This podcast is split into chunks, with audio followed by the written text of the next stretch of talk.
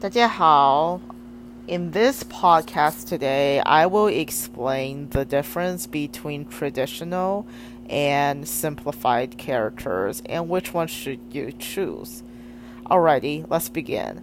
So, I know a lot of people do not agree with me on this particular subject, but uh, I often tell my students that if you are learning Mandarin for certain reasons, such as wanting to speak to your spouse's family, you just want to travel a bit, um, or even simple businesses, you don't need to learn how to read or write in Chinese if you do not want to, because I'd rather have you uh, learn how to how to understand and speak Chinese, Mandarin Chinese, um, and not give up on that goal instead of being bombarded with the characters and get really upset to the point where all you learn is ni hao and you give up on the whole idea.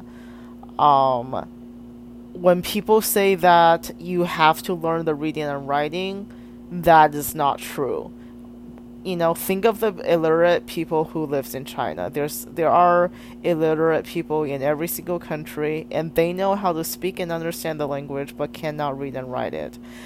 Now, if you want to become a translator, uh, by the way, the difference between a translator and an interpreter is that an interpreter um, does verbal, uh, you know, trans- it's it's basically verbal, and translating is when it's written down, right? So if you want to do something like that, if you want to become a translator, then go ahead and learn how to read and write Chinese. I highly recommend you to do that.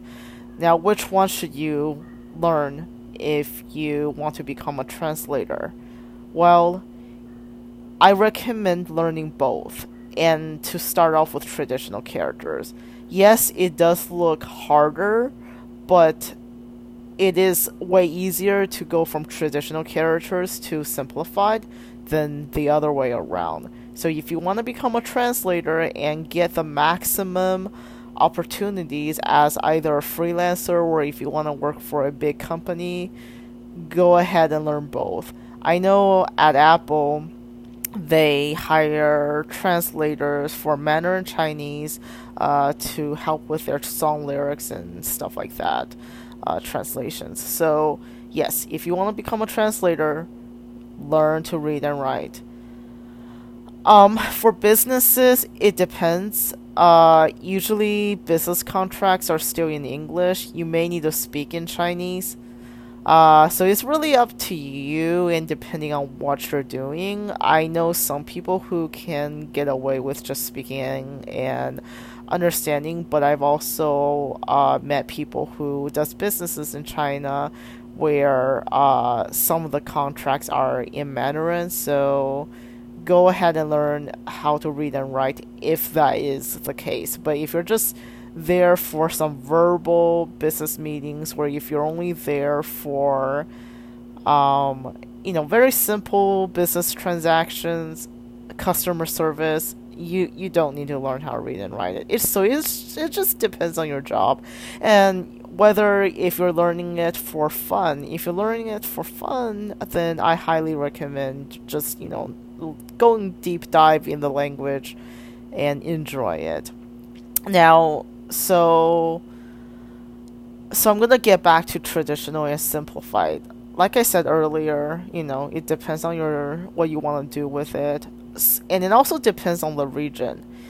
If you want to go to Taiwan, Macau, or Hong Kong, then go ahead go ahead and learn traditional characters. If you're only going to mainland China or Singapore, then only do simplified characters. The reason is that if you're only going to interact with people in China, in mainland China, there is literally no need for you to know traditional. Uh, unless you want to read very old texts. Uh, if you're there for other reasons, you're just being an expat, there's really no problem with not knowing traditional. But if you are an expat in Taiwan or if you're going to Taiwan, you need to learn traditional. So to sum it up, it depends on your occupation. Uh, it depends on your well, it's less on your occupation. It's more on the geographic location. Uh, I think the main thing for the occupation is if you want to become a translator or if you want to become a diplomat or something of, of that foreign affairs nature, then go ahead and do both. Um, I know it looks hard, but um, it, it's easier to do traditional first. And another thing is you can always only read in traditional, but you write in simplified. That's the thing. If you're in college and your college course offers both, then read in traditional, write in simplified. But when but if you're learning it on your own, you don't need to know how to handwrite it actually. You only need to know how to type it. And you're gonna use pinyin. Okay?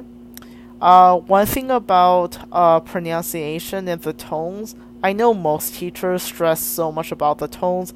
While tones are super important, uh, at the same time, don't stress too much about it if it gets in the way of you learning the language because at the end of the day, once you learn the language at a B1 or a B2 level, people will get you from context even if your tones are off. Uh, you don't want you, you will want to have 80% of your tones be correct, but if you have 20% of tones being off, that is totally okay. Don't worry about that. I look at language learning from a very descriptive standpoint. I look at language and I teach language on the way that people speak, and we don't worry too much about what is correct, what is not correct, because that is what hinders fluency. If you want to become fluent uh, in the shortest amount of time possible, then you gotta lighten up a bit. You gotta ease up be okay with making mistakes. Be okay with talking to people. Be okay with watching cartoons.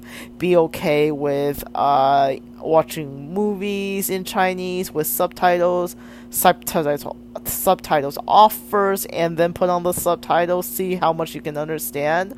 I want you to be brave, because if you're not gonna be brave, about learning this language, then you're not going to um, go very far.